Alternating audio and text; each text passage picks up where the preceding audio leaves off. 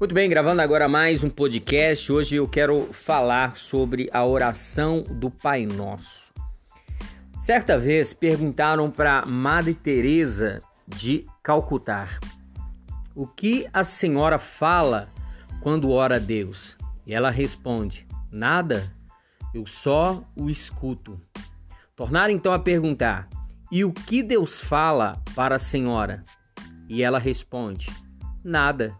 Ele só me escuta. Jesus ele ensinou que quando orarmos não devemos fazer disso uma produção teatral. Devemos encontrar um local tranquilo, isolado, e de modo que não sejamos tentados a representar diante de Deus.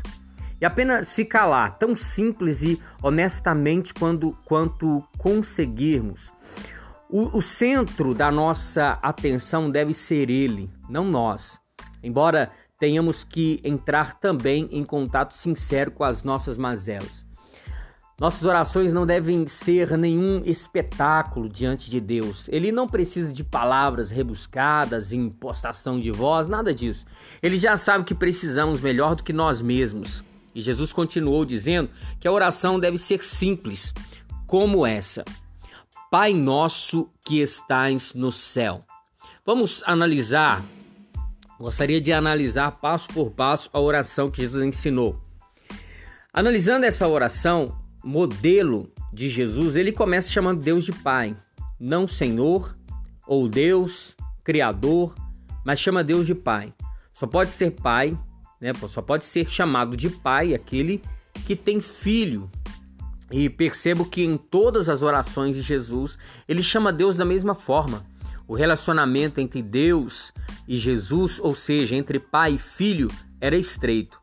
Por diversas vezes, Deus também manifestou o seu apreço pelo seu filho, dizendo: Esse é o meu filho amado, em quem muito me agrado. Deus anseia por intimidade, comunhão, relacionamento, família Note também que Jesus disse Pai Nosso. Eu creio que em Adão todos nós nascemos filhos de Deus e podemos observar isso na genealogia de Jesus. É, quando se refere a Adão, é, a Bíblia diz Adão, filho de Deus. Então, em Adão, todos nós nascemos filhos de Deus, mas crescemos nos tornamos independentes de Deus e com nossos comportamentos nós repetimos as decisões tomadas por Adão lá no Éden, nos desligando de nosso Pai. Então Deus, desejando nos ter de volta, enviou seu filho para que trouxesse seus outros filhos, que somos nós, de volta para ele. O Abba nos quer de volta, ele te quer de volta para ele. Então Jesus continua: que estás no céu, Pai nosso que estás no céu. Jesus é, poderia ter dito: Pai nosso que está na terra, Pai nosso que está em nosso meio, que está dentro de nós, mas não, ele está no céu. Talvez sendo Deus onipresente, que Jesus queria ensinar era que, era que quando orarmos deveríamos ser objetivos nas nossas petições, já que o Pai já sabe o que, que vamos pedir, já sabe o que precisamos. Eu oro, eu quando oro, eu peço a Deus sabedoria, sabedoria para viver melhor, para tomar melhores decisões, para ser um pai, um marido, uma pessoa melhor. Entendi o que o escritor Rubem Alves quis dizer quando afirmou que quem fica chamando por Deus o tempo todo é asmático espiritual. Assim como não ficamos pensando sobre o ar que respiramos, porque é natural para nós respirar, também sentir, perceber, ter comunhão com Deus deve ser natural. Eu sei que muitas pessoas vão achar difícil aceitar essa minha visão sobre a oração, porque nós fomos treinados a acreditar que precisamos orar sem cessar. Jesus, quando contou a parábola do juiz Inico, ele ensinou que nós devemos orar sem desfalecer quando existe um propósito definido. Nossas orações precisam ter propósitos, não vãs repetições. Ele, nosso Pai, está no céu. Ele não é nosso empregado, ele não é o nosso faz-tudo, ele é o nosso Pai. E Jesus continua: santificado seja o teu nome.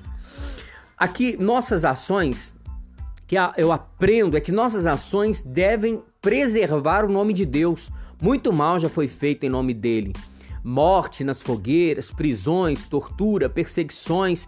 O nome de Deus já foi usado para justificar muitas dessas ações. Santificar o nome de Deus significa separar Deus de tudo que é comum, profano.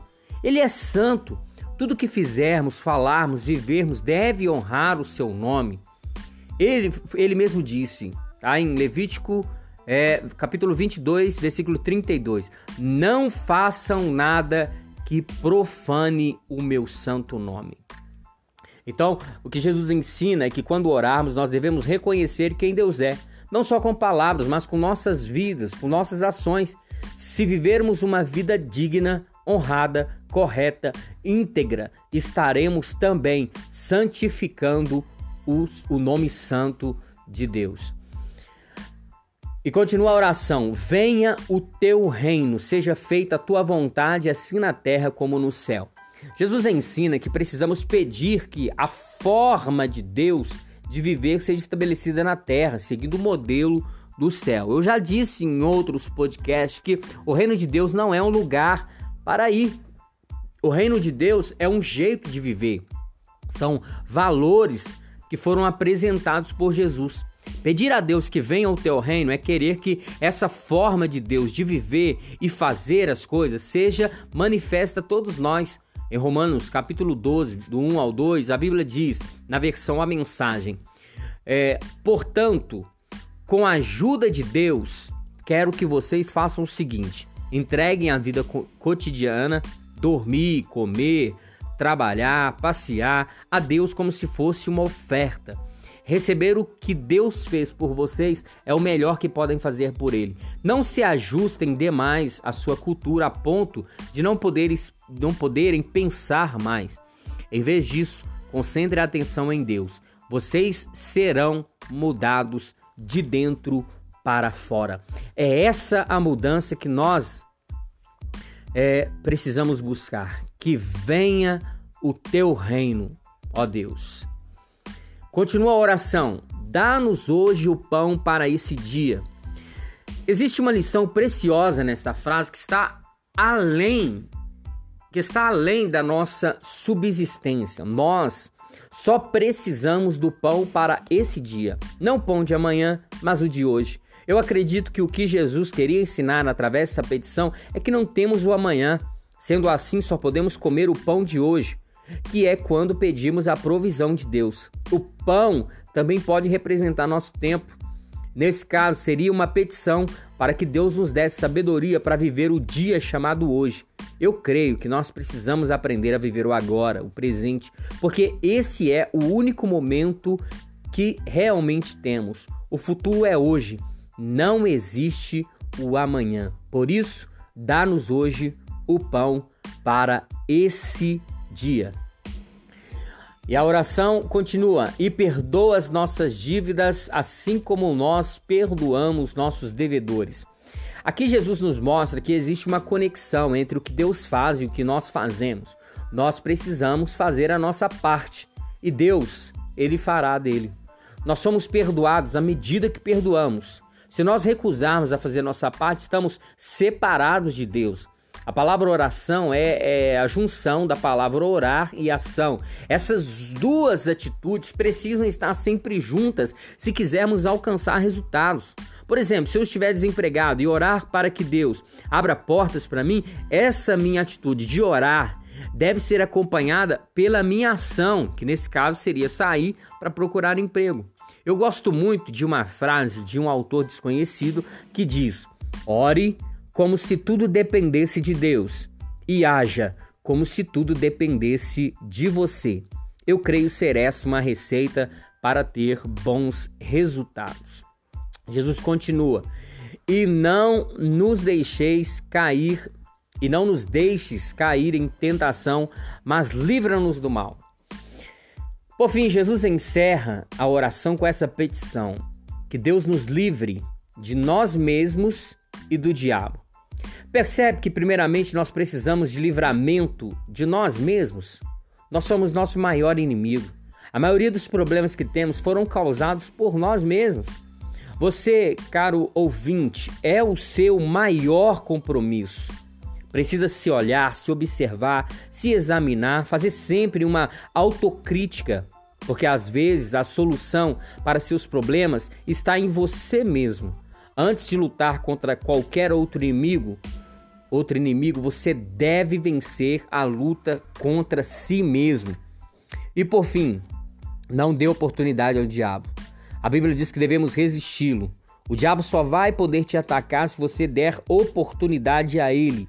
A Bíblia diz: não dê lugar ao diabo, não ofereça espaço, não brinque com o mal. Vença sempre o mal fazendo o bem. Ok, esse foi mais um episódio. Espero que abençoe, te ajude na sua caminhada com Deus. Esse é o meu desejo, esta, este é o meu sonho ao gravar este podcast. Tá bom? Bom, até o próximo episódio. Se Deus quiser, estaremos mais uma vez juntos, trazendo mais um tema para te abençoar. Um abraço e até o próximo episódio.